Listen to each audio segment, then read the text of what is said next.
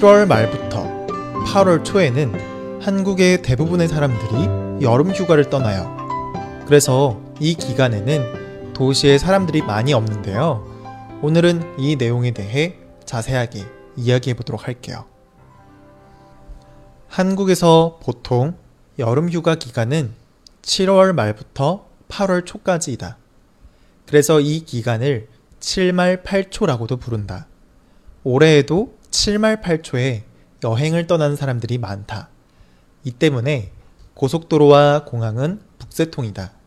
하지만 성수기 인파와 바가지 요금 때문에 여름 휴가 기간에 여행을 가지 않는 사람들도 꾸준히 늘고 있다.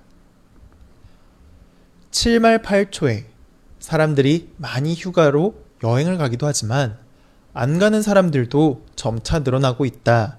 라는 내용의 글이었습니다.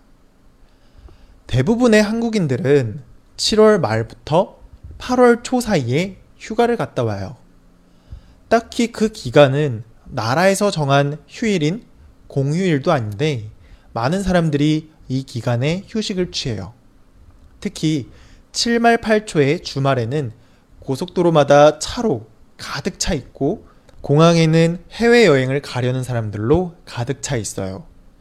바닷가를 가든 산으로 가든 해외로 가든 워낙에 사람들이 너무 많아서 평소에 1시간 걸리던 거리도 5시간, 6시간 넘게 걸리면서 가기도 해요. 그런데 그뿐만이 아니라 이 기간에는 어디를 가든 물가가 엄청 비싸요. 특히 사람들이 많이 가는 관광지는 가격이 평소보다 훨씬 비싸져요. 평소보다 가격이 두 배, 세배 이상 비싸더라도 사람들이 그냥 이용할 정도예요. 그렇다고 서비스의 품질이 딱히 좋은 것도 아니에요. 이러다 보니 놀러 오는데 시간도 많이 걸리고 무엇을 하든 간에 엄청 비싼 돈을 들여야 하고 날은 덥고 뭐 이러다 보니까 휴식다운 휴식, 휴가다운 휴가를 못 보냈다는 사람들이 많이 있어요.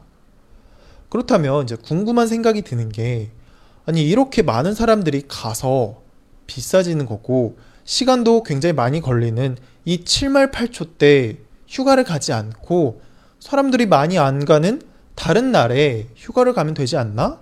왜 굳이 그때 맞춰서 휴가를 가는 거지? 공휴일도 아니라면서 왜 그런 거야? 라는 생각이 들 텐데요. 한국 사람들이 왜 이 기간에 휴가를 가는지 어, 좀 몇 가지 이유가 있는데 오늘은 그것에 대해서 알려드리도록 할게요. 일단 첫 번째 이유는 이 7말 8초 때 날씨가 너무 더워서예요. 날이 너무 덥다 보니까 공장이나 회사에서 사람들이 일하는데 평소보다 일의 능률이 떨어지는 거예요. 그래서 더운 기간에 회사에서 일하지 말고 휴가를 가자 라고 한 거예요. 그런데 사실 이것보다 더 큰 이유가 하나가 더 있어요. 음, 두 번째 이유는 회사에서 동시 휴가를 보내기 때문이에요. 직원들을 한꺼번에 휴가 기간이라고 딱 정해놓고 그 기간 동안 한꺼번에 휴가를 보내는 거죠.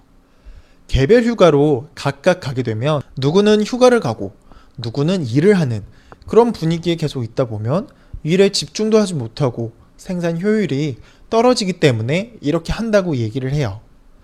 하지만 사실 회사 입장에서 이런 것들보다 동시 휴가를 보내는 이유가 따로 있어요. 이때 동시 휴가를 가게 돼서 회사가 쉬게 되면 굉장히 큰 이익을 얻기 때문에 그런 거예요.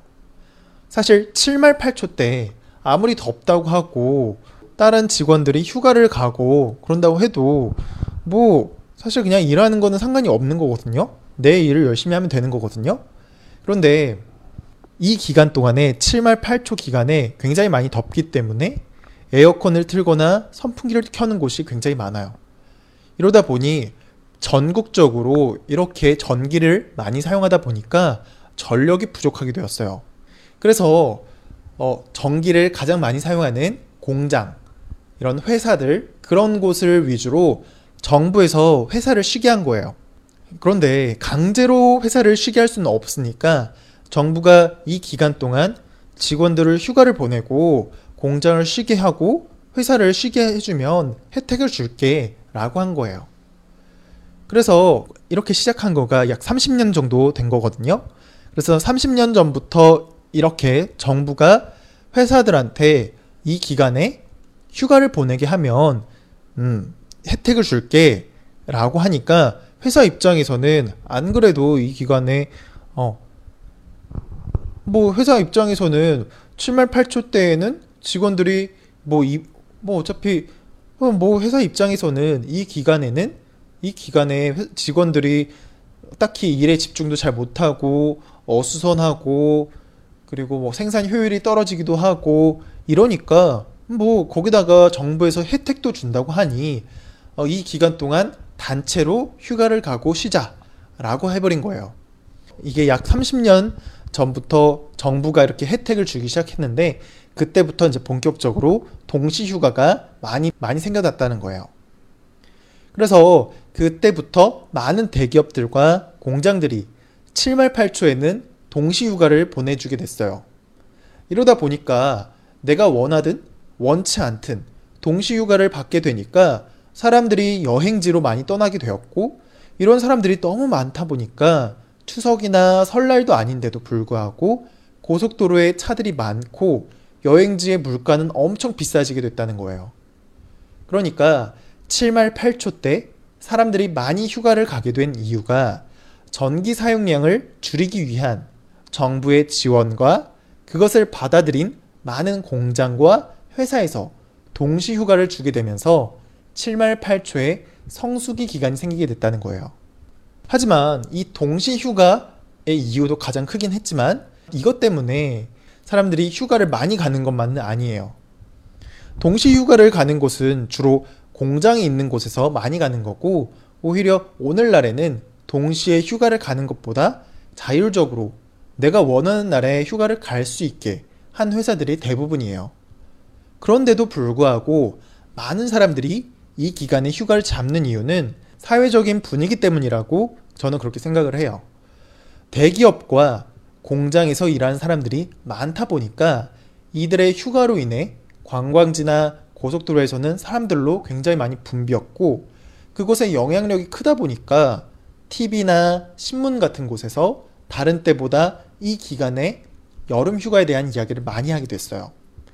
이러다 보니 동시 휴가는 아니지만 사회적인 분위기가 이 기간에 대부분 여름 휴가를 가야 한다라는 분위기가 생기게 된 거예요. 이러다 보니 동시 휴가를 안 가는 다른 회사에도 영향을 받게 된 거예요.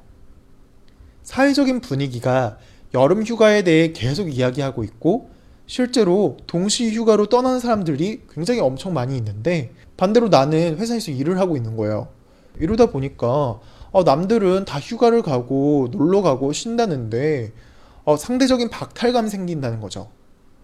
그래서 보통의 일반 회사들도 동시 휴가를 가지 않더라도 이러한 사회적인 분위기로 인해 이 기간에 많은 회사에서 많은 사람들이 여름 휴가를 갔다 와요.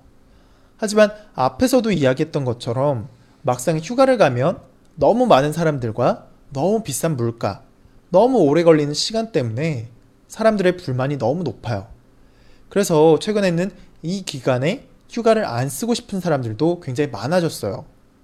그래서 이 기간에 휴가를 안 쓰고 그냥 다른 기간 때 휴가를 갈 거야 라고 생각하는 사람들이 많이 생겼지만 그런데도 불구하고 어쩔 수 없이 또 7말 8초에 휴가를 가는 경우도 굉장히 많아졌어요.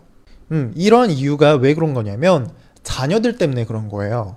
특히 자녀들의 학원 방학이 대부분 7말 8초로 잡혀 있기 때문에 가족들과 함께 여행을 가기 위해서는 어쩔 수 없이 다른 기간을 이용하고 싶더라도 이 기간에 학원이 방학을 하기 때문에 이때 휴가를 가는 사람들이 많다는 거예요.